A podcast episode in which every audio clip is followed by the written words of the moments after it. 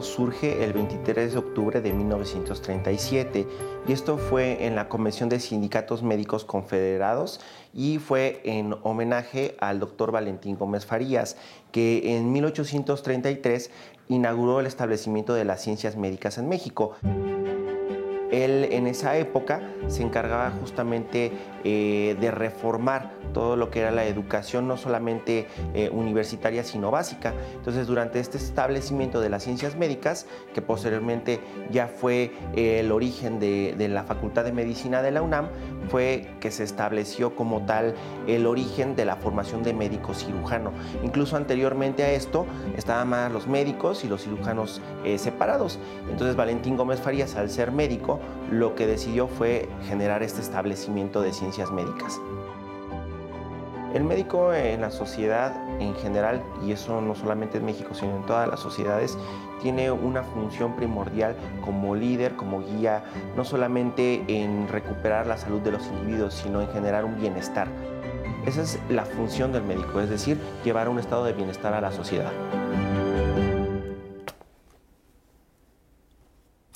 Feliz Día del Médico. Reconozcamos a todos los médicos y las médicas que están de todo el mundo. Gracias por acompañarnos hoy en Diálogos en Confianza. Hoy vamos a festejar este día y queremos felicitarlos. Hemos estado ahorita hablando en el previo un poco de experiencias, pero nos vamos a meter más de lleno en el tema. Quiero agradecer a nuestros intérpretes de lengua de señas de estar el día de hoy con nosotros, Magdalena Alejo y también Jimena Raya. Y también están siempre al pie del cañón junto con Citlali. ¿Cómo estás? Felicidades. Pepe, muchas felicidades. Pues un verdadero placer desde aquel 1937 que tenemos el derecho y la gran oportunidad de festejar el Día del Médico, porque ser médico va mucho más allá del consultorio, mucho más allá del hospital. Es una gran responsabilidad en la comunidad. Y si hay una profesión que se pone el traje muy puesto a la medida para acompañar a la sociedad, sin duda alguna es la medicina. Para muestra, clara, acabamos de pasar una pandemia en donde todos los médicos desde sus trincheras salieron a hacer frente. Les queremos dar una felicitación muy grande a nombre del equipo de Diálogos en Confianza y les queremos mostrar en este, en este programa parte de lo que significa ser médicos. Muchísimas gracias a todos por acompañarnos. Recuerden que tengo el privilegio de ser la voz que trae sus experiencias, sus dudas, sus comentarios, sus alegrías a este foro con los especialistas disfruten de Diálogos en Confianza, que es un programa inspirado con amor para ustedes. Ok, y bueno, les voy a presentar a los especialistas que nos acompañan en el día de hoy. Doctor Andrés Castañeda Parado, gracias por estar aquí, doctor. Gracias por invitarme. El doctor es académico del Departamento de Salud Pública de la Facultad de Medicina del UNAM y el doctor Edgar Natal Vera. Gracias, doctor, por estar aquí con nosotros. Muchas gracias. El doctor es director médico del Instituto Nacional de Neurología y Neurocirugía, Manuel Velasco Suárez. Gracias por siempre apoyarnos del instituto, doctor. Eh, recuerden que tenemos nuestra aplicación 11 más y esta la pueden llevar con todos ustedes todo el tiempo. Si no acaban de ver el programa hoy, lo pueden ver más tarde. Y acuérdense que también hacemos mucha referencia a programas pasados que también los pueden encontrar ahí. Doctores, ¿cómo ven este festejo, Día del Médico? ¿Qué significa para cada uno de ustedes? Bueno, cuando se hace el festejo del Día del Médico, la verdad, eh, en mi caso personal, yo dejo de sentirme como médico y más bien extiendo la felicitación a todos los colegas con los cuales compartimos la, vocación de medicina y me uno a esas felicitaciones que hay, porque parecería que se estaba uniendo a la propia, pero en realidad es un es un honor que este, todo el cuerpo médico del país internacional esté en actividad y obviamente siempre, eh, sobre todo a nivel institucional, estamos atentos de la salud de los pacientes y como lo dijo la doctora, hay situaciones críticas como la que acabamos de pasar de la pandemia donde todos estuvieron ahí eh, al frente. Evidentemente, como en todas instituciones, tuvimos pérdidas por por casos de, contagio que finalmente fallecieron, pero al final de cuentas es un mayor reconocimiento de la actividad que todos hacemos, todos practicamos y pues yo también me uno como médico y para los médicos en esta felicitación. Perfecto, gracias doctor. ¿En todo el mundo se festeja Día de Médico? Eh, sí, pero no, no es el 23 de octubre, ¿no? Eh, eh, normalmente es el 3 de diciembre y en México, justo como decía la cápsula, eh, se celebró o se decidió celebrar el 23 de octubre porque se fusionó o nace, ¿no? Un poco, eh, de manera resumida, nace la carrera de médico cirujano, porque antes estaban por un lado los médicos y las médicas, ¿no? Y por otro lado quienes hacían cirugía y Valentín Gómez Falías une en lo que después se convertiría en la Facultad de Medicina de la UNAM, ¿no? De hecho es como el origen. Em, y es, es, interesante la reflexión porque si bien hay que reconocer y celebrar a, todos y a todas las colegas, también es un buen día para reflexionar sobre dos cosas. ¿no? Uno, eh, cuáles son las condiciones y si se tienen ideales para poder desempeñarnos como doctores y doctoras. Y la otra es qué nos hace falta, ¿no? qué cambios tenemos que hacer desde el gremio para mejorar, porque justo ese 23 eh, de octubre de 1833 pues fue un cambio completo de cómo se practicaba la medicina porque se unieron estas dos ramas y también porque se le quitó la parte religiosa, ¿no? Digamos, este, se, hizo del Estado, se hizo pública la formación de las y los médicos y pues hoy en día podríamos homologarlo quizá con la llegada de la inteligencia artificial, de la medicina de precisión o de todas estas cosas que a veces nos hacen sentir un poco amenazados, ¿no? Este, o, eh, amenaza nuestro status quo, pero nos tenemos que adaptar, entonces bueno, poco por ahí. Eso es, yo creo que es muy importante y dijo el doctor algo bien interesante, cambiar nuestra perspectiva. ¿Cómo ven ustedes que la, ah, porque Citlali mencionó ahorita la pandemia, hay mucha percepción de un médico en la sociedad y a mí cuando me dicen, ay, wow, estudiaste medicina, tienes que estudiar toda tu vida. Pues sí, pero si tú eres alguien que inventa celulares, también tienes que estudiar toda tu vida. Entonces, es, rompamos un poco el mito, pero también el chiste de hoy es festejarnos a los médicos que como ahorita se comentó en el previo, ojalá lo puedan ver si no más tarde en redes y ahorita los doctores nos van a comentar junto con Citlali y yo algunos de, nuestras experiencias durante la carrera. Pero ¿cuál será la en México la percepción de la población general hacia los médicos, doctores? ¿Cómo la ven? Pues yo, creo que ha ido cambiando, ¿no? Este, si bien antes se decía ¿no? que en las comunidades el sacerdote y el médico eran las posiciones más respetadas, Hoy a, lo mejor ya no tanto, ¿no? Este, porque somos ya muchísimos y muchísimas, ¿no? Y también porque pues hemos a lo mejor descuidado un poco esta parte humana o porque no se puede o porque se nos ha olvidado. O porque no hay condiciones. O porque no hay condiciones, ¿no? Yo, yo, yo creo que aún en la actualidad en nuestro país el médico tiene una consideración alta dentro de la sociedad. Eh, si bien eso, como se menciona, se ha perdido un poco en las grandes urbes, eh, en ciudades pequeñas el médico sigue siendo un eh, factor importante en la comunidad y afortunadamente también ven al médico todavía como alguien que hace una actividad eh, curativa, de compasión, de atención hacia el prójimo, contrario a lo que sucede en otros países donde se ha desensibilizado y ven al médico como a cualquier otro profesionista sin ninguna consideración especial y obviamente el trato se vuelve del médico para el paciente más frío y del paciente para el médico también. Se va perdiendo esa relación médico-paciente que es tan valiosa y tan importante, eh, eh, que todavía afortunadamente contamos con ella en el país. En el país lo acaba de decir el doctor algo bien clave. Estuve el fin de semana fuera de México y comenté con, estuve con otros médicos en otro país en donde no existe tanto esto relación médico-paciente, que yo creo que es algo que muchos médicos nos ven la verdad, verdad, Citlali, tenemos mucha población académica que nos ve. Yo creo que esta parte de la relación médico-paciente no la debemos de, perder. Yo sé y estamos conscientes que eh, hay muchísimo trabajo, hay muchísimos pacientes, pero muchas veces esa parte de, médico-paciente que en donde a los doctores se les veía de cierto modo en, en las comunidades, como dicen, al sacerdote y al médico, eso afortunadamente existe todavía en nuestro país y en otros países se ha perdido totalmente. Dicen, el doctor que me operó me vio cinco minutos, no me volvió a ver nunca en mi vida. Fíjate que a mí una de las películas que más me gustó, me inspiró, porque yo la veía de chiquilla con mis papás y con mi papá que es fan de Cantinflas, pues es Cantinflas cuando hizo la película del doctor, ¿no? Entonces ahí veías a un doctor que estaba súper interesado porque el niño fue a la, a, la, escuela sin haber desayunado, qué estaba pasando con la mujer que llegó con el dolor de cabeza pero tenía violencia intrafamiliar, que, o sea, una serie de fenómenos que estaban alrededor de la salud de la población, donde el médico estaba realmente interesado en saber qué le pasaba a la persona en su conjunto y no, por ejemplo, una medicina de sintomatología como a veces se, llega a dar, ¿no? Eh, eso es muy importante. Entonces, no perdamos la relación médico-paciente. Todos los lunes decimos casi la mayoría de las enfermedades que vemos son multifactoriales, muchas de ellas, y este factor médico-paciente es bien, bien importante para el tratamiento de los pacientes. Vamos a ver una cápsula del panorama de la medicina en México. Aquí la tienen. El panorama de, la medicina, el panorama de la salud y el desarrollo de nuestro país están indisolublemente ligados.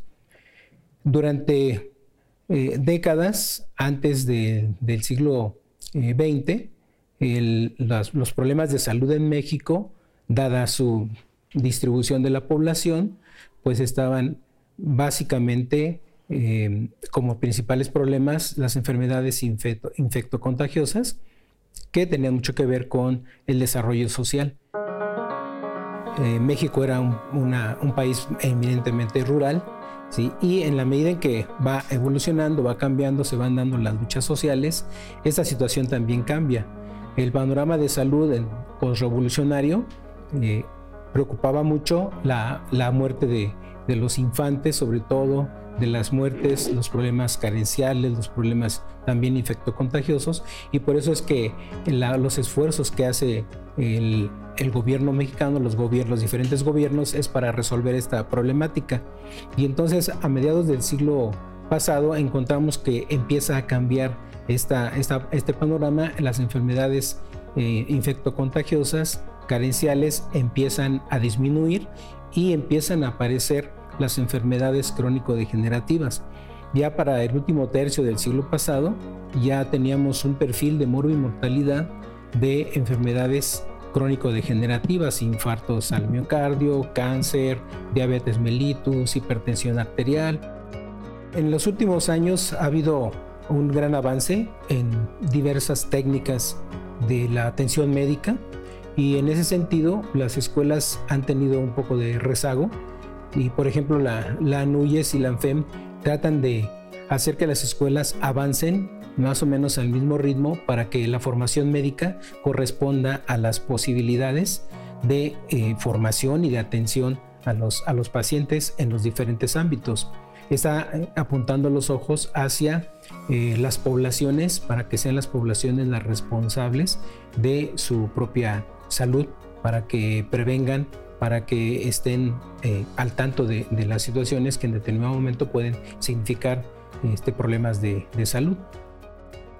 Hay otros problemas que se llaman problemas emergentes, como también un problema que muy poco se ha hablado, que es el problema de las enfermedades Em, de baja prevalencia o enfermedades raras. Eh, no es nada más ya ahora las, las enfermedades infecciosas o las enfermedades crónico-degenerativas, sino que están todas presentes y necesitamos formar a nuestros futuros médicos con esa idea, con esa visión lo más integral posible para que estén atentos ante estas diferentes problemáticas que van a enfrentar. Doctor, les tengo una pregunta y quisiera su perspectiva en base a lo que acabamos de ver. Eh, casi toda la vida nos hemos enfocado en una medicina curativa, eh, tratar cuál es la causa de la enfermedad. Vamos a decir un ejemplo muy, muy claro. La apendicitis, pues está inflamado, ¿qué haces? Quitar el apéndice, se acabó. Tienes una, una neumonía, que haces? Tratar la neumonía con antibióticos para que se muera la bacteria y se quite. Pero, ¿qué tanto ha cambiado esto hacia la prevención y qué tanta conciencia hay y qué impacto tiene. Mira, creo que hay mucha conciencia ya, ¿no? De que siempre ha habido, ¿no? Pero, pero eso a veces el problema es que no se traduce en que realmente tengamos ni el tiempo, ni los recursos, ni las formas para poder hacer realmente promoción y prevención real en las comunidades. Y la gran pregunta es a quién le toca, ¿no? Porque a veces le echamos toda la bolita a las y los médicos. Y sí, cierto que tienen, tenemos mucha responsabilidad, pero también el resto del sistema, ¿no? La prevención y promoción debería estar en todos lados, ¿no? No nada más en la cancha del médico, eh, pero nos hace falta muchísimo. ¿Podemos decir que en salud pública uno de los objetivos principales es la prevención en nuestro país? La prevención y la promoción de la salud, ¿no? Que son diferentes. La, la promoción creo que es todavía más importante, que es cómo podemos tratar de mantenernos saludables.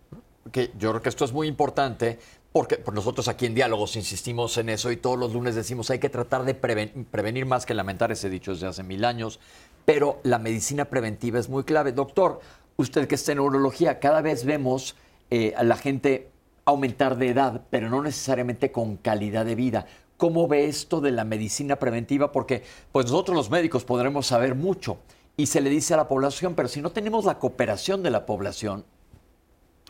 Bueno, eh, yo quiero hacer referencia a algo que sucede en nuestro país y en otros muchos países, eh, que el modelo de medicina que hemos llevado.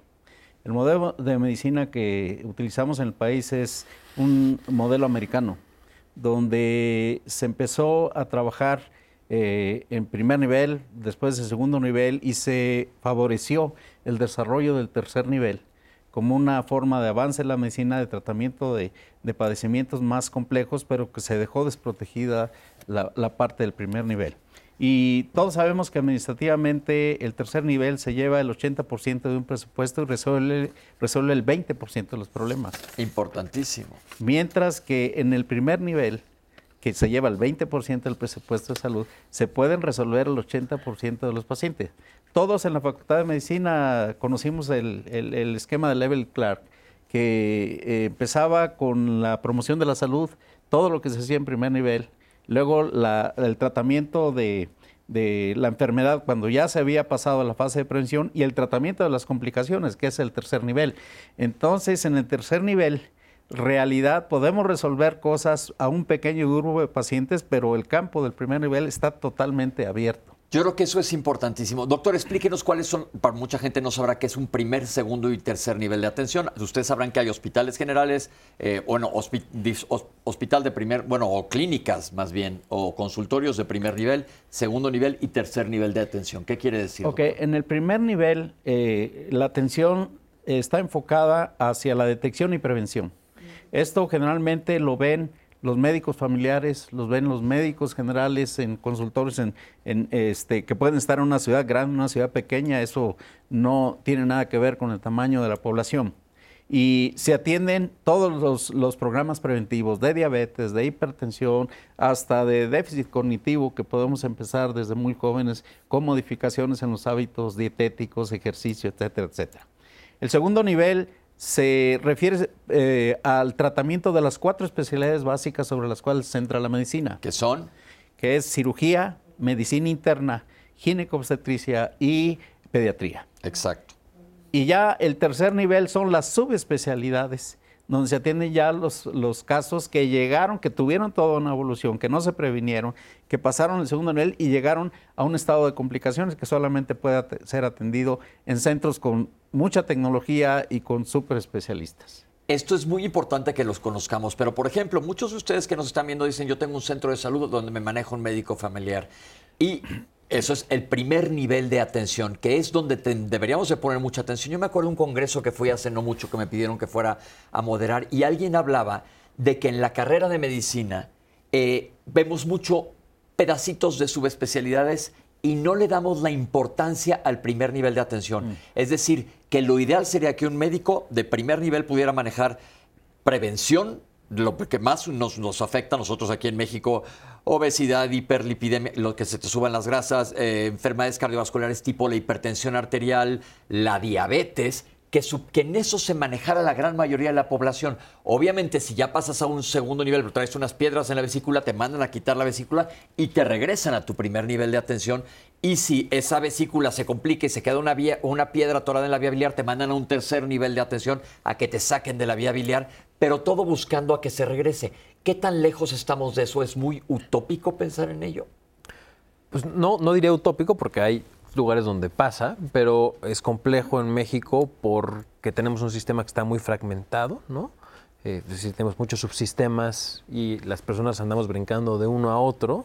Y eh, la otra parte importante es que no tenemos un sistema de información que nos permita esto de la, referencia y la contrarreferencia, que son, digamos, justo, ¿no? Este, ya vi el paciente en el segundo nivel, ahora me comunico con el médico que está en contacto cerquita de la, del paciente para poder darle seguimiento. Eso también se hace, se hace difícil el tema de la comunicación. Y finalmente la formación, ¿no? Sí es cierto que la formación en medicina en México, porque los incentivos están en formar más especialistas para los médicos, pues ha debilitado la formación eh, o, o, que las y los médicos adquiramos los conocimientos que se necesitan para tener un primer nivel fuerte. Sobre todo porque también tenemos algún sector olvidado por decirlo de alguna forma, que son las comunidades indígenas. O sea, la centralización de los servicios de salud ha sido un problema muy importante. Todos queremos eh, la especialidad eh, que mejor nos permita una vida, eh, que pueda facilitarnos económicamente llevar una vida buena, pero tampoco queremos exponernos muchas veces cuando estamos haciendo la carrera a las comunidades, porque es dura la vida ahí adentro también, ¿no? pero lo que, que dicen los doctores, yo creo que ahí es donde está la clave que el médico que esté en la comunidad, que sea un médico de primera atención y resuelva el 80% de los problemas que se van a ver en primer nivel de atención. Y ya si ese doctor en una comunidad rural o ser, que esté cerquita de una comunidad rural ve un problema más grande, como dice el doctor, que lo refieran, y lo vuelvan a regresar. Eso sería yo creo que lo ideal en nuestro país. Si un paciente necesita que le embolicen un coágulo en la cabeza, doctor, o le pongan un estente en el corazón, vaya, se lo pongan y regrese. Después de que lo den de alta de neurocardio, regrese a su primer nivel de atención. Eso sería lo, lo, yo creo que sería lo clave. ¿Estamos de acuerdo? Sí, sí. Bueno, vamos a ver una cápsula de qué, qué es la ética médica. Hemos oído hablar de ella. Aquí la tienen. La ética médica es una serie de directrices, principios y deberes que el profesional médico tiene que cumplir en la atención al paciente. Esta serie de preceptos uh, engloban lo que es el respeto a la autonomía, el respeto a los derechos de, los pacientes, el bienestar y la salud de, los mismos pacientes y siempre eh, en un ambiente de justicia. Esta serie de preceptos y conceptos han sido actualizados, han sido revisados constantemente. Es el quehacer del médico sobre el paciente, la sociedad, sus compañeros, otros profesionales de la salud y en términos generales el conocimiento universal de la medicina. Un ejemplo de, cómo este código de ética puede eh, o, se presenta es cuando a un paciente se le indica que, que tiene que ser sometido a una intervención quirúrgica y cuáles son los riesgos, cuáles son los beneficios que va a obtener de esta intervención quirúrgica y sobre todo que el paciente esté informado de cómo será el procedimiento y cuál será el proceso de recuperación el paciente eh, deberá eh, otorgar un consentimiento informado para que se le pueda realizar ese, ese procedimiento. Y en todo momento el médico deberá estar en contacto con el médico informándole de manera clara, eh, de manera um, muy um, precisa sobre los alcances de su intervención sobre su salud del paciente. Hemos visto cómo los preceptos de la ética médica han sido modificados por las circunstancias que vivimos actualmente, como la necesidad de eh, incorporar a estos preceptos la atención médica a distancia, por lo que atravesamos durante el COVID. Eh, ya se, contempla dentro de estos preceptos qué es lo, cómo se debe comportar un médico respecto a la, atención a distancia, siempre informando al paciente de los de las limitaciones de esta situación y que en la medida de lo posible se procure una interacción directa. La ética médica también contempla la participación del médico en la investigación científica, siempre eh, defendiendo el principio del, paciente autonomía en cuestión de eh, darle el consentimiento informado al igual que el consentimiento informado para todas y cada una de las acciones médicas que se van a realizar sobre el paciente. Doctores, enfoquémonos un poquito a hablar de esto de ética médica, porque como ya se explicó en la cápsula, es esa responsabilidad que tenemos todos. Pero mucha gente no sabe qué es esto, por ejemplo, el consentimiento informado, que es esa parte que tiene que ver con la relación médico-paciente, que quede perfectamente claro todo para que se sepa qué se va a hacer, qué hay de eso. Pues es el que el paciente y las pacientes sepan que todas las intervenciones en medicina pueden tener complicaciones, ¿no? Siempre tratamos de que esa intervención sea los beneficios mejores que los riesgos. Pero esto tiene que quedar, como bien dices, bien claro entre quienes van a someterse a ese procedimiento y quienes lo van a practicar, de modo que quede bien platicado, todo claro y todas estemos de acuerdo. Doctor, en su instituto hacen mucha medicina intervencionista. ¿Cómo manejan esto para que luego mucha gente me dice, no me hablen medicina, porque nosotros tenemos un propio idioma que yo digo que ahora yo me dedico mucho a traducir lo, que está pasando. Esa comprensión, ¿por qué es tan clave, doctor? Bueno, porque en ello lleva implícita la aceptación de un procedimiento que, como ya se mencionó, puede tener riesgos. Eh, originalmente era una carta de responsabilidad, después se le dio el nombre de consentimiento informado general, donde se firmaba una sola vez por el familiar o algún eh, familiar, eh, perdón, por el paciente o algún familiar responsable. Después se empezó a moverse hacia que cada procedimiento invasivo, sea desde la colocación de un catéter hasta una intervención quirúrgica, tenía que llevar un consentimiento informado. Esto tiene un buen objetivo, sin embargo, administrativamente ha hecho que muchas instituciones tengan 20 o 30 consentimientos o formatos de consentimientos, lo cual también el exceso de administración bloquea la actividad médica. Esa es una realidad. Y eh, desde ese punto de vista, eh, sí es muy importante, yo precisamente ayer estaba comentando con unos familiares eh, a alguien que le dieron la noticia que tenía un padecimiento, un cáncer. Y nadie nos enseña en la Facultad de Medicina cómo debemos abordar un paciente. Cuando mucho en la clase de semiología nos dan ahí una pincelada de la relación médico-paciente y lo dejan a la personalidad de cada médico uno tiene que bajarse al nivel porque los pacientes no son médicos, muchas veces no, no comprenden terminología médica. Y uno tiene que descender y no en el nivel social y cultural, sino de entendimiento. Y tiene uno que explicar, como se dice, con peras y manzanas, qué es lo que se va a hacer, qué es lo que se pretende y sobre todo ser muy enfático en la posibilidad de lo que puede ocurrir malo, no lo bueno, porque lo bueno va implícito. Si yo me voy a operar es porque quiero eh, tratarme una vesícula y quiero que todo salga bien, pero ¿qué puede salir mal? Puedo tener una fístula biliar, puedo tener una, una infección. Eso es lo que hay que hacer énfasis, sin decir que eso tampoco es lo que va a ocurrir. Pero eso tiene uno que irlo aprendiendo. Y mientras más domine esa situación, el paciente le va a quedar más claro. Y un consentimiento informado, pues lo va a firmar, porque ya sabe, como dice, es consentimiento informado y entendido. Ahora, pasa una situación en esto de los consentimientos. Creo que el principio del consentimiento es muy bueno, pero ha llegado ocasiones en que, por ejemplo, la colocación de un catéter, una ventriculostomía, que es un drenaje para sacar líquido o sangre cuando hay hemorragias o hay hidrocefalia.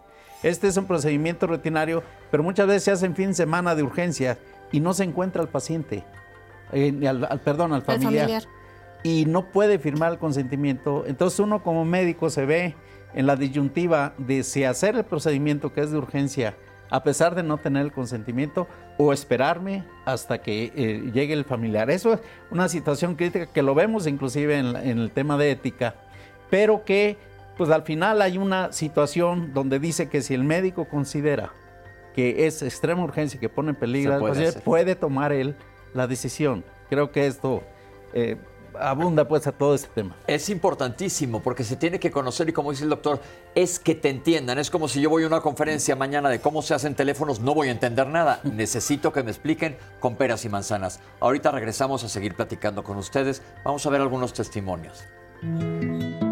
Soy María Cristina Barrera Salazar, médico pasante de la Escuela Superior de Medicina del Instituto Politécnico Nacional y ahorita estoy realizando mi servicio social en el área de medicina general. Todo lo teórico que aprendimos durante la carrera lo vamos desarrollando en la parte clínica, no solamente enfocado a la área de investigación, sino también podemos utilizar como el fenómeno biopsicosocial del, del paciente y poder analizar el entorno que tiene el paciente, poder personalizar los tratamientos y poder manejar no solamente con grandes protocolos, sino que también poder manejar con lo poquito que tiene mi paciente. Sentirme útil para la sociedad y poder regresar un poco y retribuir lo que me han dado. Y estamos de regreso completamente en vivo este día lunes en Diálogos en Confianza, reconociendo la gran labor de las y los médicos de nuestro país. Recuerden que estamos transmitiendo completamente en vivo a través de la señal del 11 y usted puede comunicarse con nosotros a través del centro de contacto con la audiencia. O bien puede escribir a través de nuestras redes sociales, estamos en Facebook, estamos en Instagram, Twitter, YouTube. No hay forma de que no esté usted viendo Diálogos en Confianza. Voy a traer las dudas de la audiencia y me gustaría antes de duda, pues eh, compartir la felicitación de Elías Grayev del Álamo. Felicidades a los doctores del estudio, pero felicidades también a ellos que están atendiendo y cuidando a sus pacientes en este momento, a los doctores que están en quirófano. Y también manda una oración a los médicos sin fronteras que están en Palestina por asistir a las víctimas y estarse exponiendo a bombas y a misiles. A todos los doctores, muchísimas felicidades. Mario Alberto Conrado dice que ser médico significa ser noble, honesto, generoso, comprensivo, identificarse con el dolor ajeno, conmoverse con una lágrima y ser un aliado con el enfermo. Muchísimas gracias por esa reflexión tan bonita. Ofelia Acevedo pregunta qué garantías jurídicas y sociales tienen los médicos actualmente en México sé que de esto vamos a estar. Hay una cápsula un poquito más adelante. Sí. Más adelante te decimos, Sofe, pero aquí está tu duda.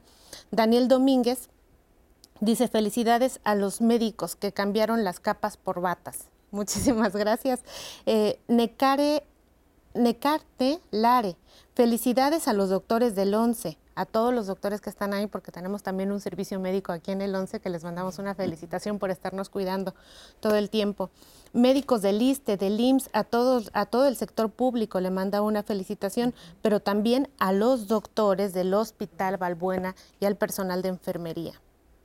Inés Loma felicita a todos los médicos en su día y dice que ojalá que muchos doctores pudieran tener más sensibilidad y compromiso, como lo planteamos, lo planteamos en este panel, ya que a nivel privado sí se puede encontrar, pero en el sector público es realmente difícil. Verónica Mora Martínez dice que debe ser una norma que los médicos de las clínicas tengan medicina interna para que puedan revisar a los pacientes, porque si no solamente los pacientes están paseando. Dice que en el IMSS o en el ISTE eh, podría hacer esto de una forma más práctica, resumiendo tu comentario. Oded Hernández dice, cierto, es complicado que cada paso del médico debe de ser aprobado por un familiar. Por eso hay veces que las complicaciones suceden en la madrugada, porque deben quedarse un familiar con el paciente a, pasar la noche, pero esto es complicado, porque algunos trabajan o son personas mayores, acerca de lo que usted decía, doctor. Muchas, muchas, muchas felicitaciones que llegan a este, en este momento a través de las redes sociales. Muchas gracias. Pánfilo, Clodromino, Anacleto, Lazurain, de la Reguera, dice que porque es forzoso que un paciente esté con el familiar y que siempre esté firmando. Ok, no, no es eh, totalmente imprescindible que esté con el familiar, pero sí que esté disponible.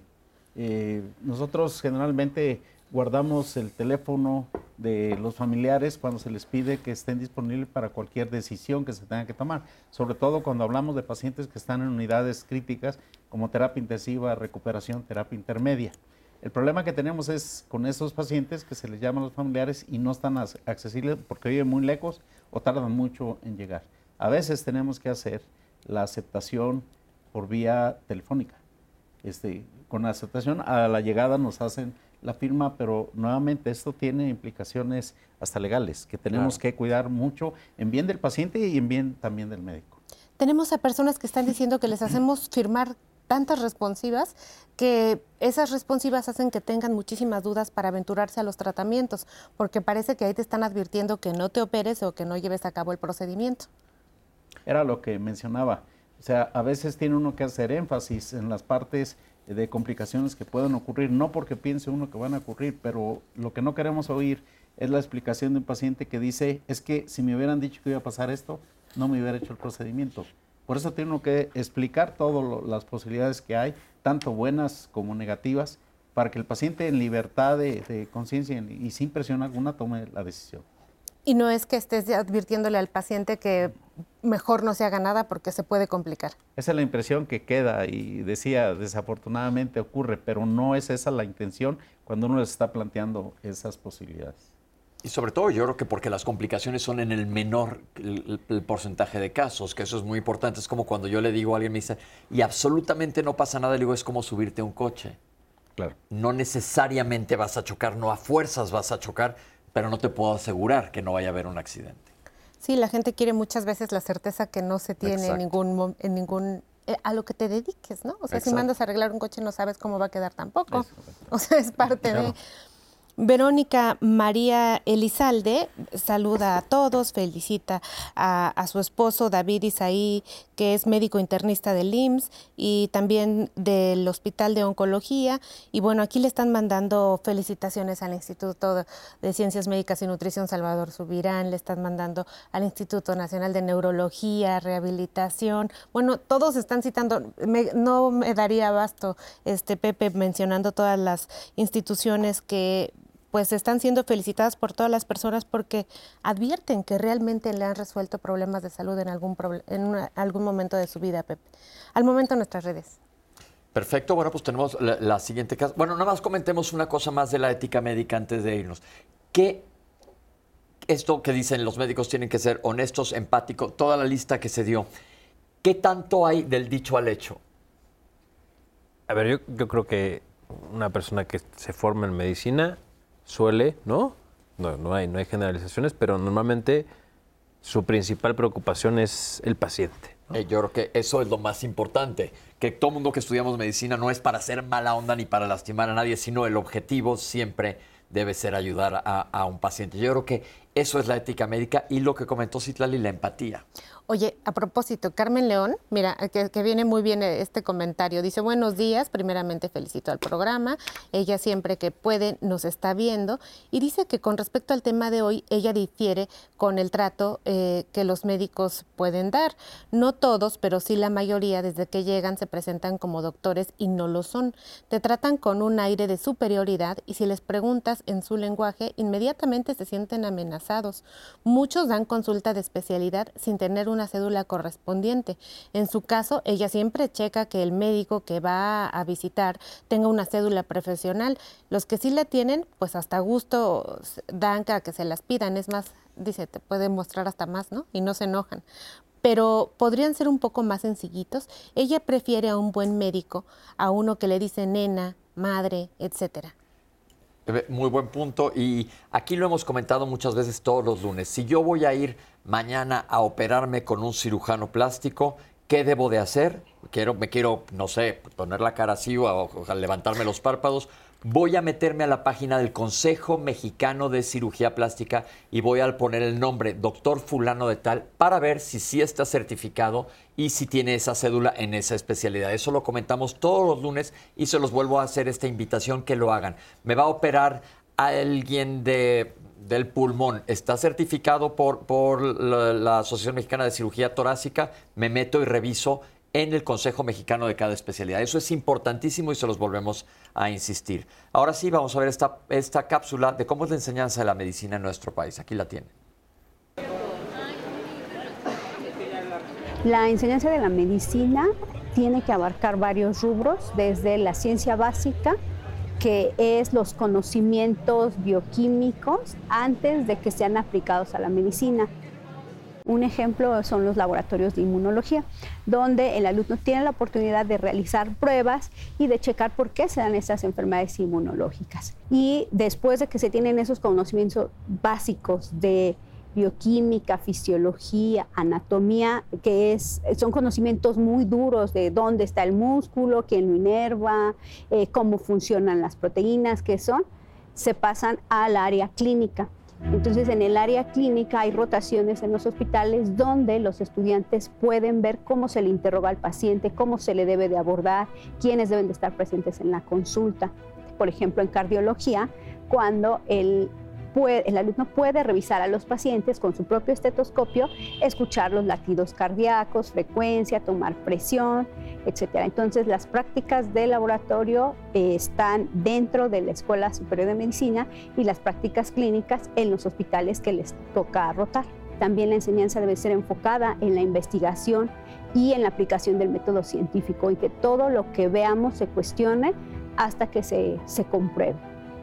Y también eh, cuando hacen ya la especialidad los médicos eh, deben de estar preparados para enseñar a sus compañeros. Entonces es una enseñanza integral. Las prácticas se llevan en las escuelas, en los laboratorios, en los hospitales, es diferentes áreas donde se pueden eh, realizar prácticas y deben de ser así ¿Por qué? Porque cuando el médico termina la carrera en la escuela, se va de rotación a un hospital y en ese hospital va por diferentes áreas y ahí tiene la oportunidad de practicar, de convivir con otros médicos, el internado rotatorio con otros médicos que están eh, realizando la residencia, que quiere decir que ya pasaron un examen con los médicos de base, con el personal de enfermería, camilleros.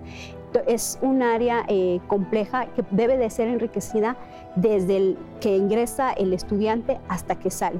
La Escuela Superior de Medicina es la pionera en prevención ya que eh, se cuenta con una tira de materias amplias, a diferencia de otras escuelas, y también cuenta con especialidades médicas que una vez que ya terminan los estudiantes a nivel licenciatura pueden continuar con, eh, eligiendo alguna de estas especialidades médicas que ayudan a la prevención. De hecho, la buena noticia es que recientemente aprobaron un programa que es en medicina familiar, que los médicos familiares son la primera atención de la medicina en México. Doctores, antes que nos metamos de lleno a la carrera, les quiero preguntarme que, que, si le contestamos a la paciente que nos escribió de esta queja que hay, ¿qué pasa en las instituciones a veces están sobresaturados los médicos. ¿Qué hay de esto? ¿Cómo podemos ayudar? ¿Qué le podemos decir a la gente? Pues, eh, yo creo que muchas veces, eh, aunque el primer objetivo es el paciente, pues estamos saturados en los hospitales, no hay personal suficiente, ¿no? Este, tenemos muchos años con un número muy estable de crecimiento en cuanto al número de doctores y doctoras contratados en los sistemas, pero la población ha aumentado y la demanda ha aumentado. Entonces, ciertamente se concentra, ¿no? y el doctor no me deja mentir en el hospital, pues cada vez son más los pacientes y no hay chance de contratar muchos más doctores y, y doctoras. Y eso sumado a pues toda esta parte burocrática que hay. Entonces, eh, sí tenemos que un poco exigir como pacientes que se nos trate bien, ¿no? O sea, eso es, eso es algo importante. Y, eso les ayuda, nos ayuda a los, a los médicos porque podemos decir, oye, sí necesitamos más ayuda, necesitamos más presupuesto y necesitamos usar, por ejemplo, la tecnología para toda esta parte de los consentimientos informados, los formatos, pues puedan ayudar a, nos va a quitar ese, ese trabajo para podernos concentrar en lo que es más importante, que es acompañar a las y los pacientes, ¿no?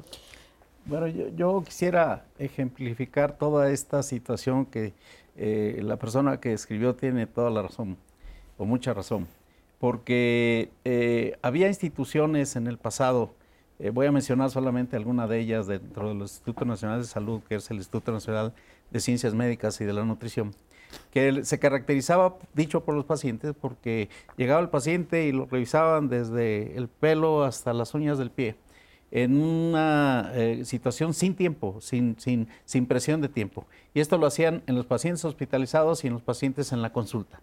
Eh, después, y esto es una queja mundial, no, no del país, la administración se ha venido eh, tomando las riendas de la actividad médica. Y entonces, ¿en qué forma? Si yo tenía media hora para una consulta de un paciente en seguimiento, de repente la cortaron a 20 minutos y luego después a 15 y hay instituciones que tienen cada 10 minutos. Mi pregunta es, ¿qué alcanza uno a decirle a un paciente en 10 minutos? Saludarlo, siéntese. Y entonces esto hace que el trato se vuelva en cierta manera, a ver, eh, ¿qué es lo que usted tiene? Dígamelo rápido para yo poder darle la solución en lo posible y luego que venga el siguiente paciente. Y esto es algo que obedece a la consecución de metas y para mí en salud esas metas no siempre están pues sí, pero ahí es un combo importante, porque si bien la institución te está solicitando esos 25 minutos, en medida que la gente se empodere y el paciente diga, doctor, no me alcanza el tiempo y tú como doctor le digas a la institución, no me alcanza el tiempo para ver a mi paciente, esto tiene que cambiar. Vamos, vamos hacia una medicina, pero si nada más estamos en el sistema de recibir la indicación y atender la indicación, pues eso tampoco va a cambiar y jamás vamos a hacer esto de la medicina preventiva que estamos diciendo. Y desde nuestra trinchera tenemos que pedir los tiempos. que porque muchas veces... ¿eh? Muchas veces el paciente llega amenazando al, al, doctor y le dice, pues es que usted ni me revisa, me imprime la misma receta. La violencia que está sufriendo el doctor, que es, vamos a decir que es violento decir que tienes 20 minutos para revisar a un paciente, esto es muy importante y como dice el doctor, yo salí, yo soy egresado del instituto. Eh, cada paciente que llegaba, aunque viniera por otro problema que no te lo tenías que revisar, como dice el doctor del pelo, hasta tacto rectal, todos los pacientes todos los pacientes absolutamente se revisaban así, pero ha ido pasando esto.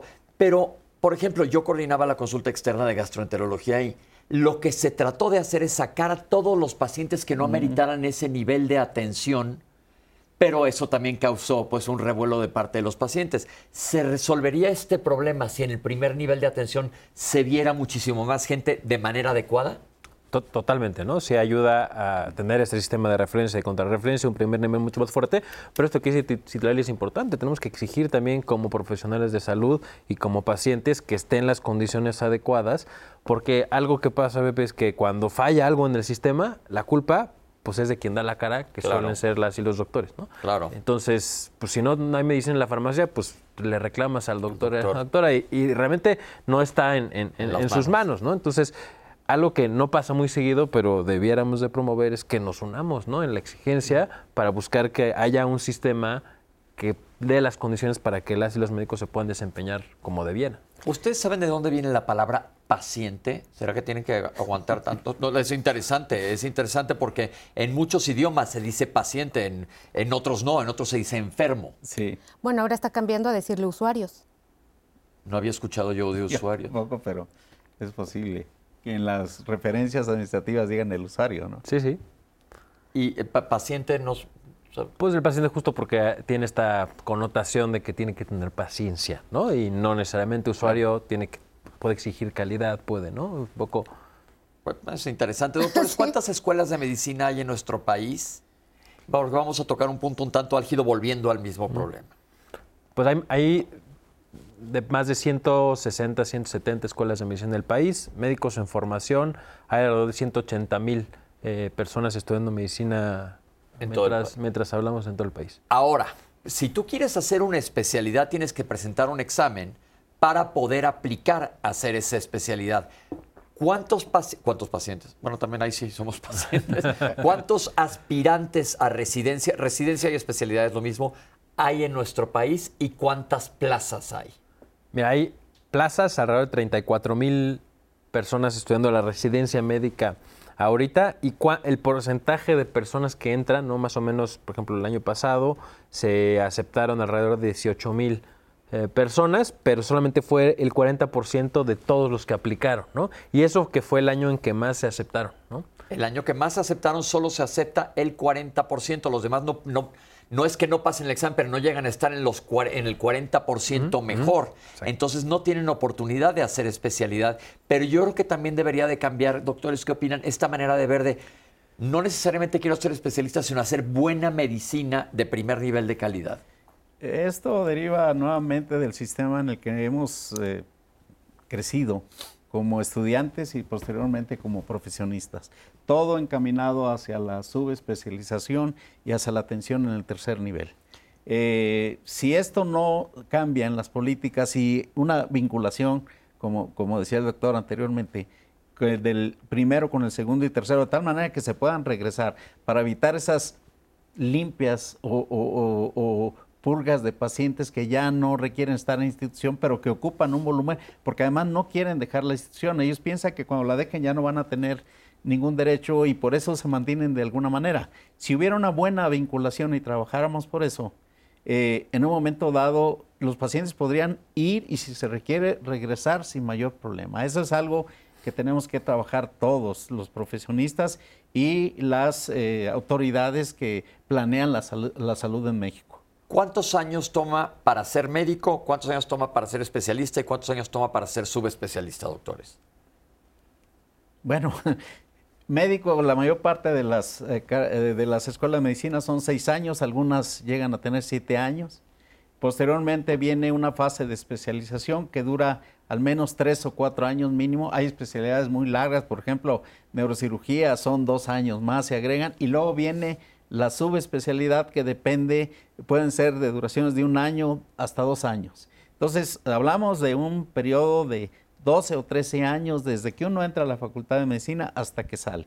Yo recuerdo que cuando yo salí de la Facultad de Medicina, mis compañeros de preparatoria, algunos habían hecho leyes, otros ingeniería, pues muchos ya estaban trabajando cuando yo apenas estaba haciendo la residencia y todavía me quedaban muchos años por delante. Entonces sí, tiene que haber una vocación realmente de servicio, tiene que gustarle a uno mucho porque son carreras largas y, no es que sean matadas ni difíciles, si a uno le gusta lo hace uno con pasión, pero, pero este, desafortunadamente eh, no todo el mundo lo piensa así, ¿no? Yo creo que eso es muy importante. Yo también me pasaba eso que decía todos mis amigos, híjole, siguen saliendo, se van de fiesta, están echándose a andar y yo sigo sin ganar nada y me faltan otra vida todavía unas 6, 7 años aquí. Entonces eso hay que tenerlo también en consideración desde el principio. Doctores, el servicio social, ¿cuál es su opinión sobre el servicio social que hacemos todos en medicina en el último año? A ver, el servicio social es muy diferente al servicio social de otras de otras carreras, ¿no? Este, porque algunas áreas de la salud y medicina es un año, ¿no? Un año entero. Eh, no lo puedes hacer antes, ¿no? Porque en otras carreras lo van haciendo ahí mientras están estudiando. Este es, acabas tu internado, ¿no? Lo que platicamos, y después te vas un año de servicio social.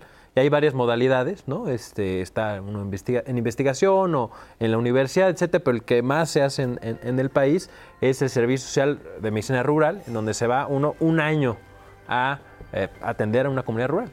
Ok, eh, ahorita que regresemos vamos a comentar porque ha habido mucha polémica alrededor del servicio social, eh, porque se habla de que ahora pues hemos oído tristemente unas tragedias de estudiantes, más que todo mujeres, que se van a comunidades rurales y están expuestos y que mucha gente nos dice, bueno, pero me está atendiendo un pasante que no está ni recibido de médico y es el que está resolviéndome en el hospital. ¿Es válido o no esto? ¿Se hace en otros países? ¿No se hace? Vamos a escuchar comentarios de qué es lo que sucede con el servicio social y nos encantaría que le escribas a Citlali y digas, si eres médico, ¿qué opinas de este servicio social? ¿Cómo fueron tus condiciones, etcétera? Para que sepamos también eso. Yo me acuerdo cuando yo hice mi servicio social, había muchas cosas a las que te enfrentabas que eran más lejanas y tenías que referir a las personas. Pero vamos a escuchar otro testimonio antes de, irnos, antes de irnos a un corte y regresamos con ustedes aquí en vivo en Diálogos en Confianza. Bueno, un día en la vida de un médico residente, pues normalmente tenemos que pues, levantarnos temprano, alrededor de pues, las 5 de la mañana, dependiendo de nuestra hora de entrada eh, al servicio que estemos asignados. Muchas veces tenemos que llegar entre 7, 8, incluso antes, eh, 6, 6 y media de la mañana. Posteriormente tenemos eh, durante el transcurso del día eh, diferentes actividades como consulta, em, procedimientos, pases de visita, entregas de pacientes, interconsultas ya sea en servicios de hospitalización o en el servicio de urgencias, así como también clases, exámenes, entonces debemos de combinar pues nuestra vida como estudiantes aún en formación e incluso también pues como médicos en la atención del paciente. Eh, el personal de enfermería siempre trata de apoyarnos y ayudarnos igual nuestros médicos adscritos que siempre están eh, pues supervisándonos y apoyándonos con cualquier duda que tengamos. Es bastante gratificante ver cómo los pacientes mejoran y pueden salir adelante. Estar lejos de nuestra familia o hacer de un lado nuestros eh, proyectos pues más personales creo que es lo, lo más difícil de nuestra carrera. Llevo tres meses, empecé el primero de julio 2023 han sido los mejores tres meses que he tenido. Se han pasado bastante rápido. Eh, por ejemplo, anoche eh, estuve todo el día quirúrgico, hicimos como cinco operaciones, fue bastante gratificante el día, se fue sin comer, fue un día completamente rápido. Dos días a la semana, ocho horas.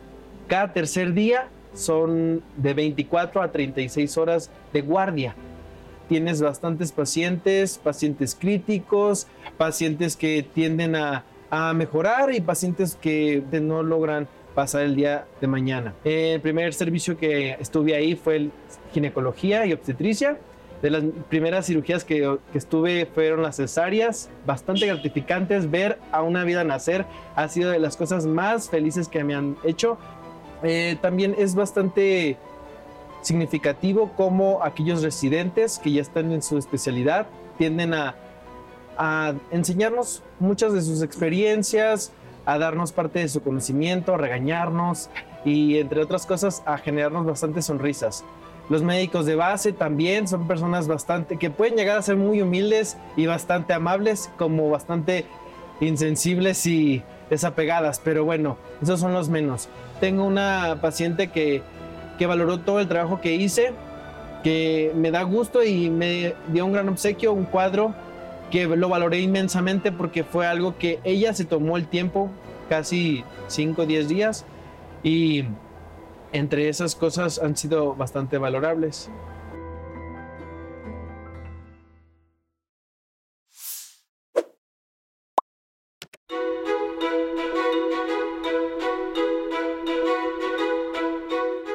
El Día Mundial de la Osteoporosis es el 20 de octubre de cada año. El objetivo es crear conciencia sobre la osteoporosis, una enfermedad que afecta los huesos y puede llevar a una disminución de la densidad ósea, lo que implica un riesgo mayor de fracturas. Las afectaciones por osteoporosis pueden ocurrir en cualquier hueso, sin embargo, es más frecuente en las vértebras, fémur, muñecas y cadera. El Centro Nacional de Programas Preventivos y Control de Enfermedades, CENAPRESE, de la Secretaría de Salud, advierte que en México una de cada 12 mujeres y uno de cada 20 hombres mayores de 50 años sufrirán una fractura de cadera en lo que les resta de vida. Con base en cifras de la Organización Mundial de la Salud, casi 3 millones de personas sufren fractura de cadera cada año en el mundo, de las cuales 200.000 mueren a consecuencia de la misma. De acuerdo a la OMS, una de cada ocho fracturas de cadera se atribuye al consumo de tabaco. La osteoporosis es una preocupación importante para la salud pública, ya que puede tener consecuencias graves, especialmente en las personas mayores, como en el caso de las mujeres de más de 50 años, ya que con la disminución de estrógenos a consecuencia de la menopausia, los huesos se vuelven más frágiles. El Día Mundial de la Osteoporosis es importante en la promoción de la salud ósea y destaca la importancia de tener una alimentación balanceada rica en calcio desde la infancia, así como procurar hábitos de vida saludable y actividad física. Importantísimo, la osteoporosis es un problema de salud bastante serio, pero ¿qué creen? La próxima semana vamos a hablar de ejercicio físico y salud mental, pero el ejercicio físico en tus años jóvenes te va a ayudar muchísimo a prevenir la osteoporosis. Entonces, un dato más para que tengamos en cuenta. Doctores, regresamos. Platicábamos del servicio social. ¿Cómo lo ven en, cuanto a lo que planteé anteriormente? Eh, muchas veces, como dice Citlali, vas a comunidades rurales y tienes un pasante. ¿Qué hay de esto? ¿Cómo lo ven? ¿Está bien? ¿No se ha cambiado? A mucha gente que dice que se tiene que cambiar. Pues es que se, ve como dos, dos, dos, formas. ¿no? Por un lado está la parte formativa del servicio social, que sigues estando en tu periodo de formación, y por otro lado esta parte de servicio social, ¿no? en donde estás trabajando para retribuir lo que se te dio ¿no? Eh, a cambio. Em, creo que puede ser una buena combinación y sí, sin duda hay que revalorar cómo está el sistema porque tenemos pues, 80 años con el mismo, el mismo modelo y al final hoy ya no tendría, ¿no? Nace porque no había suficientes doctores y doctoras en el país. Hoy estamos, hay cédulas nuevas, alrededor de 21, 22 mil cédulas nuevas cada año, con, cuando tenemos 21 centros de salud públicos en el país. Entonces realmente no hay una falta de, profesionales de salud, hay una falta de incentivos para que las personas se quieran contratar en esos centros, pero seguimos teniendo, dato del 2021 de la Dirección General de Información de Salud, alrededor de 5.000 centros de salud sin médico contratado, titulado contratado, y de estos 5.000, alrededor de 3.500 tienen pasantes solos. Entonces, creo que hoy no es necesario, no, esta necesidad que había cuando se creó el servicio social ya no existe y por el bien de las comunidades y de las y los pasantes, deberían de estar acompañados por un médico titular. Sí, eh, pienso de la misma manera. Creo que en algún momento el, el, pasante de servicio social fue una parte importante de la atención médica en áreas rurales que no tenían servicios. Pero en la actualidad, inclusive con el, el cambio de legislación, el mayor aumento de responsabilidades Debería sí seguir el, el, médico de servicio social atendiendo a las comunidades, pero debería haber ahí un adscrito o un médico contratado que fuera el responsable, porque ya lo dijeron, ¿cómo va a ser responsable? un médico que todavía no tiene el título, no tiene su cédula profesional. Y eso deja vulnerable a este, a, este grupo, a todos los pasantes en servicio social, y obviamente es algo sobre lo cual se tiene que trabajar en el corto plazo. Tenemos testimonio de personas eh, anónimas que nos han escrito que el servicio social realmente es una etapa de vulnerabilidad y de estar desprotegido en México porque quedas al servicio de una comunidad que no conoces y vas indefenso con tu estetoscopio, es el comentario de la doctora que nos escribió, vas indefenso con tu estetoscopio solamente con esperanza y buena voluntad, sin nada que te proteja. Y lo que después nos enteramos es que aquella doctora que era muy buena y tenía muchas ganas de seguir adelante, simplemente no pudo seguir adelante. Terrible. Terrible. ¿Tú tienes ya por ahí la definición de paciente? Tenemos la definición de paciente porque, pues es, es la duda que te surgió, Pepe, y también a nuestra audiencia. Paciente es aquella persona que sufre de dolor y malestar y por ende solicita asistencia médica y está sometida a cuidados profesionales para la mejora de su salud.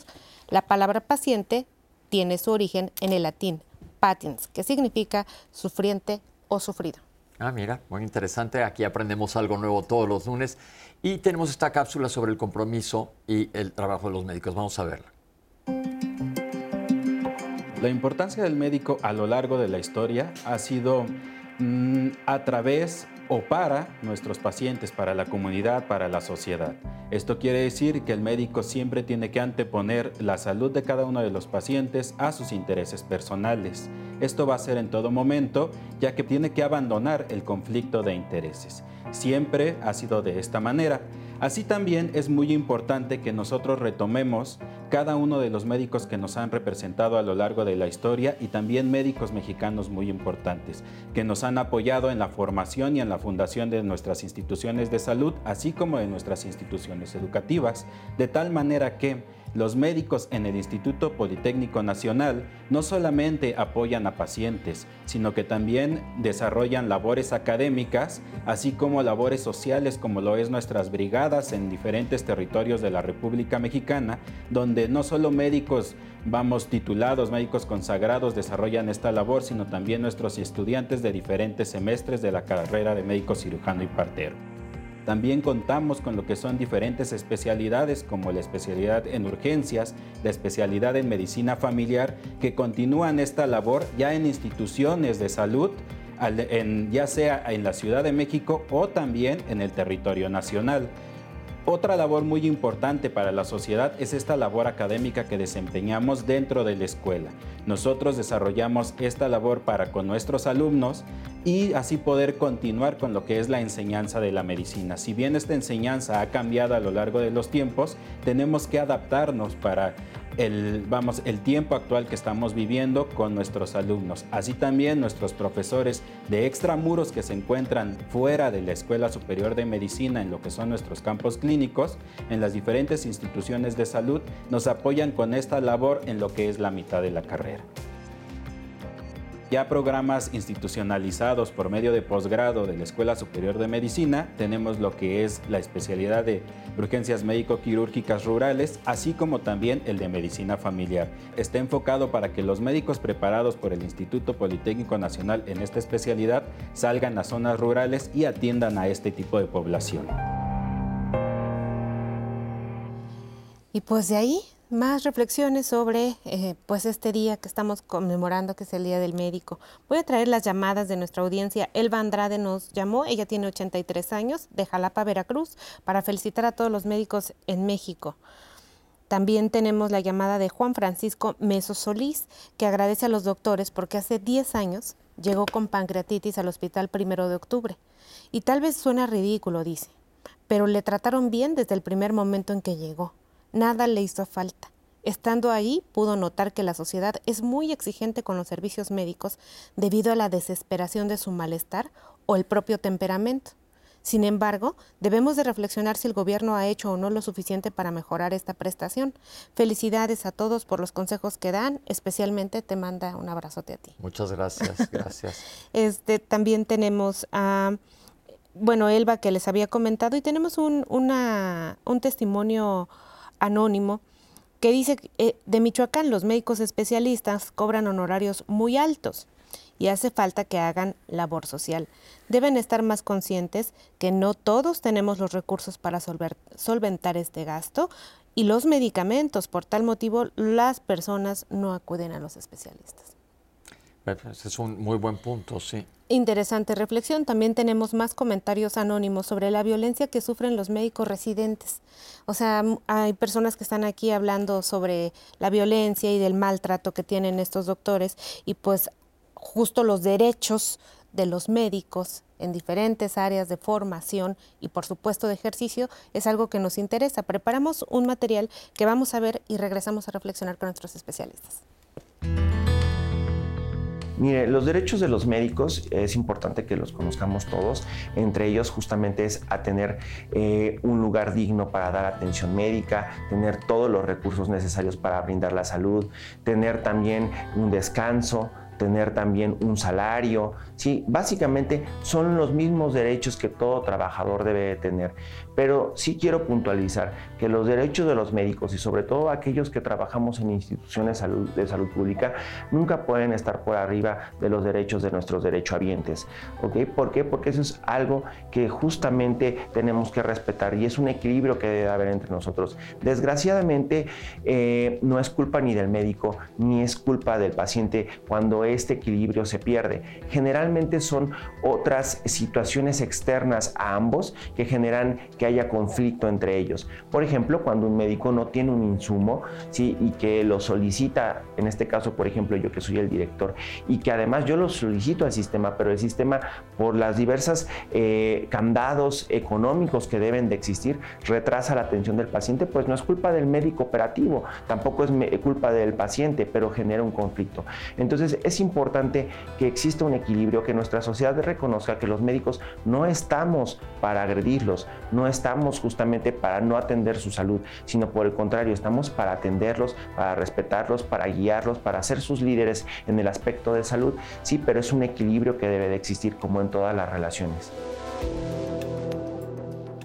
Me encanta cómo terminó el doctor diciendo que esto es un equilibrio, doctores, y ahorita comentábamos también y en el corte de esta importancia y lo que decía Citlali, eh, te vas al servicio social, que tengas una seguridad. Cada vez hemos, hemos, oído noticias terribles y esto pues no está de parte de los médicos. Sucedió también mucho en la pandemia que no había recursos y, este, y los pacientes decían pues es que estos doctores es culpa de ellos y no necesariamente. Y otro punto que yo creo que es importante comentar, que alguien habló y dijo que es muy caro a lo mejor ir a un médico especialista las remuneraciones son mayores a médicos especialistas que a médicos de primer contacto. Y eso probablemente es una situación. ¿Se está haciendo algo en el país por esto? Pues realmente no, ¿no? Este, cerca de, bueno, hay una encuesta de Medscape que mide ¿no? esto y, se dice que un especialista gana 45% más que un, en promedio, ¿no? Que un, que un médico general. Y pues cierto que la medicina de primer nivel un poco se ha precarizado, por, por, decirlo de algún modo, con los consultorios de defensa farmacia, que, que, si bien están cubriendo una necesidad y también permiten que haya un espacio para laborar para muchos, muchos colegas, eh, pues el salario no es a veces el adecuado y ni siquiera las prestaciones, o es, es, es una contratación en la informalidad, etcétera, que está un poco esto dado por la falta de oportunidades en el sector público. ¿no? Si hubiera mucho mayor oferta, mucho mayores espacios en el sector público, pues no habría necesidad de, tener estos, estos consultores de defensa farmacia, ¿no? Acaba uno la carrera, a lo mejor acabas la especialidad y dices, quiero entrar a un instituto. Eh, y también, aunque se les pague más, están bien remunerados a los especialistas a nivel institucional comparados con otras carreras. Bueno, no, los sueldos no varían mucho este, en un segundo y un tercer nivel, eh, a nivel institucional. Eh, lo que ocurre es que la medicina privada es un libre mercado. Entonces no hay eh, precios tope, no hay ninguna guía. Alguien puede cobrar mucho dinero, otro puede ser mucho más razonable y esa es una parte muy difícil de, de controlar. La medicina institucional, sí, yo creo que los médicos de primer nivel deberían ganar equivalente o más que los de segundo y tercer nivel, porque eso sería un incentivo para que la gente se quede en esos niveles y no porque sean niveles, digamos, médicamente inferiores, sino que en países donde el primer nivel está bien desarrollado, son médicos que tienen muy buenos ingresos. Sí, me ha pasado, fui a un congreso que decían, ¿cuánto gana un médico especialista en el país? Y contestó alguien tanto, y le dijo, ¿cómo? ¿Al día? Comparado con otros países, no, al mes. Pero eso, eso es una situación que está más allá del control de los médicos. ¿Y por qué es un libre mercado los especialistas? Porque tú puedes ir con un especialista y él te va a cobrar lo que él decida. Es como si tú vas a un restaurante a comer un taco. Puede que sea un lugar en donde hay un taco que es muy barato o un lugar en donde un taco es carísimo y el taco es lo mismo. O muchos especialistas hacen muchos servicios o trabajan en instituciones por un sueldo mucho más bajo y en las tardes que es lo que sucede mucho en el país, tienen otra, otro trabajo diferente para, para poder ganar más. ¿Qué se podría hacer nosotros aquí como comunicadores? ¿Qué podríamos hacer este programa? Pues creo que un poco eh, invitar a los colegas médicos a reflexionar y decir, bueno, pues hay que un poco exigir que se mejoren nuestras condiciones. No nace el 23 por la Confederación de los Sindicatos eh, Médicos, ¿no? Eh, y digo, hay, varias formas de exigir, ¿no? Pero lo podemos hacer de una forma eh, propositiva, constructiva, en donde se pueda ver la necesidad de generar más espacios para que como profesionales nos podamos desempeñar mejor, exigir que se nos remunere de manera adecuada, porque esto al final termina repercutiendo en la calidad que podemos brindar a, nuestros pacientes. Y sí, esto que, dice eh, la, persona que dice, bueno, está es muy caro la medicina de especialidad privada, pues sí, y sobre todo es muy, es muy caro y no hay opciones cuando eh, un sector público no te está ofreciendo. Cuando es un lujo en otros países ir con el privado es un lujo, ¿no? Porque sí tienes otras opciones, pero aquí si quieres que te sirvan un cafecito, que te dediquen más tiempo, que te pongan musiquita, bueno, puedes ir por el especialista privado, pero aquí es eso o nada, ¿no? Entonces creo que tendríamos que fomentar que hubiera esos espacios eh, en el sector público, que hubiera incentivos, ¿no? Porque no es que no haya especialistas, es que no me voy a ir por esas condiciones, porque de por sí me maltratan, no tengo insumos, me pagan mal, está muy lejos, ¿no? Eh, y no hay las, los incentivos necesarios. Creo que tenemos que trabajar en los incentivos. Y también reconocer la parte de los médicos mexicanos que somos de muy buena calidad. O sea, que es algo que de pronto hay una percepción ahí de que los doctores que pues se formaron que en Londres, que sí se formaron en otros lugares, para no mencionar cada país, pero pues hay un malinchismo, ¿no? Como que son muy buenos los que vienen de afuera, pero los que hemos estado aquí formados en las instituciones públicas, de a pie, caminando, avanzando al mismo tiempo que avanzan todos los fenómenos sociales, yo creo que merecemos también decir médicos mexicanos buenos y de muy buena calidad desde sus trincheras acá en las ciudades, pero también en las comunidades. Y no solo eso, porque lo ves también luego cuando vas a congresos internacionales y está exponiendo un médico mexicano que se lo llevó a otro país porque era buenísimo aquí en México, pero le dicen, te vamos a pagar 10 veces más. ¿Qué, va a hacer el médico? Pues busca uno el bien por sí solo. Y eso también sucede mucho porque también hay muchos médicos que se dedican a, las compañías farmacéuticas, que muchas de ellas están muy satanizadas. Eh, eso es todo tema para otra cosa. Pero muchos que se van a la industria, muchas veces, tristemente es por esto eh, ¿Qué tanto vemos esa fuga de cerebros? Yo me acuerdo que era un problema serio hace unos años en México, que decías, tienes un súper especialista en tal lugar y se nos fue a la industria. ¿Qué tanto existe eso? Bueno, sí existe, es una realidad, pero no creo que sea un porcentaje alto, porque no todos los médicos, eh, eh, estamos hablando de médicos que generalmente ya tienen, son, tienen especialidad. Y estos, este grupo de médicos no representa la mayoría de los generaciones que, hacen la especialidad, sino que representan un porcentaje y se van porque las condiciones que les ofrecen son muy buenas. Claro, es una realidad. Se perfilan. Algo también que tiene la profesión médica es que no solamente la gente puede ser clínica y ejercer ahí, sino que es una profesión como muy pocas en donde puedes dedicarte a la administración pública. Puedes ser político, puedes ser economista, puedes hacer todo o sea, no hay algo que se me ocurra, salvo cosas muy este, técnicas, como, por ejemplo, hasta en medicina espacial. O sea, por ejemplo, iba a hablar del espacio, pero dije, no sé, hay medicina espacial. Sí, claro que existe. Se puede, sí, sí, hay medicina espacial. Entonces digo, hasta en el espacio estamos, ¿no? Pero lo que buscamos el día de hoy en Diálogos es, es, festejar a los médicos, reconocernos que la verdad es un, como se acaba de ver a lo largo del programa, es un es una labor muy amplia y yo creo que los puntos que deben quedar claros, doctores, es lo que se ha dicho repetidamente en el programa, que el primer nivel de atención sea de muchísima mejor calidad para que se atienda al grueso de la población. ¿Cuáles son los problemas más comunes que vemos en nuestro país? Diabetes, hipertensión, sobrepeso, obesidad, hígado graso, eh, hiperlipidemia, que es tener el colesterol y los triglicéridos altos. Si todo esto y se evitaran las complicaciones manejándose de una manera adecuada por un primer nivel, no habría necesidad que pasaran al segundo y al tercer nivel tantísimos pacientes. Y por el otro lado, que se remunere el trabajo como se hace en, otras instancias. ¿Algo que agregar? Pues Pepe, a mí sí me gustaría decirle a las personas que este trabajo que hacemos los médicos, pues es un trabajo como cualquiera en donde necesitamos a la otra parte que está allá, que son todas las personas que están en nuestro país y pues en todo el mundo, ¿no? O sea, donde no es un modelo ya paternalista en donde el doctor va a mandar y el paciente va a obedecer, sino es un empoderamiento que trabajamos aquí en Diálogos en Confianza todo el tiempo para decirle, infórmate, porque la salud es un binomio, no le corresponde a una sola persona. Ok, doctores, ¿algo más que decir? Nos quedan unos segundos. No, creo que eh, se dijo lo más importante y también pedirles a los pacientes que tengan un poco de comprensión hacia los médicos. Ya se ha dicho muchas veces, nadie tiene la intención de producir un daño a un paciente, sino todo lo contrario. Perfecto. ¿Nos vamos algo más rapidísimo? Felicitar a, a los colegas y pues nos debemos a los pacientes y es lo que nos hace médicos.